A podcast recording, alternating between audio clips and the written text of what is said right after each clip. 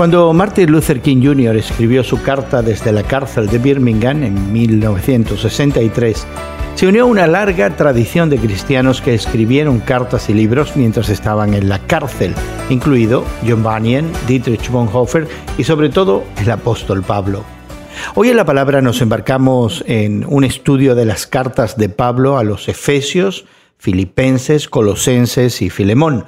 Todas ellas fueron escritas cuando el apóstol estaba preso en Roma, probablemente cumpliendo algún tipo de arresto domiciliario que duró dos años.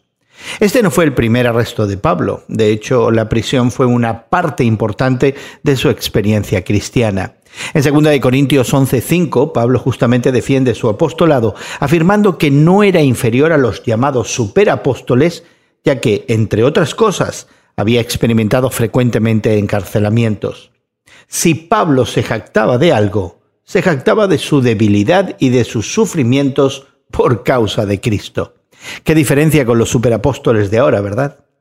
Interesantemente, estas cartas desde la prisión son algunas de las más alegres de Pablo. En lugar de lamentarse y limitar su ministerio, experimentar la cárcel le permitió obtener una mayor visión teológica de Dios y de sus propósitos divinos.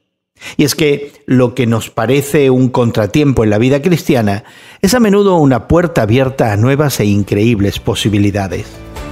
¿Y tú? ¿Estás dispuesto a entrar por esas puertas que a veces son un tanto estrechas? Hoy en la Palabra es una nueva forma de estudiar la Biblia cada día. Encuentra Hoy en la Palabra en tu plataforma de podcast favorita. Más información en hoyenlapalabra.org.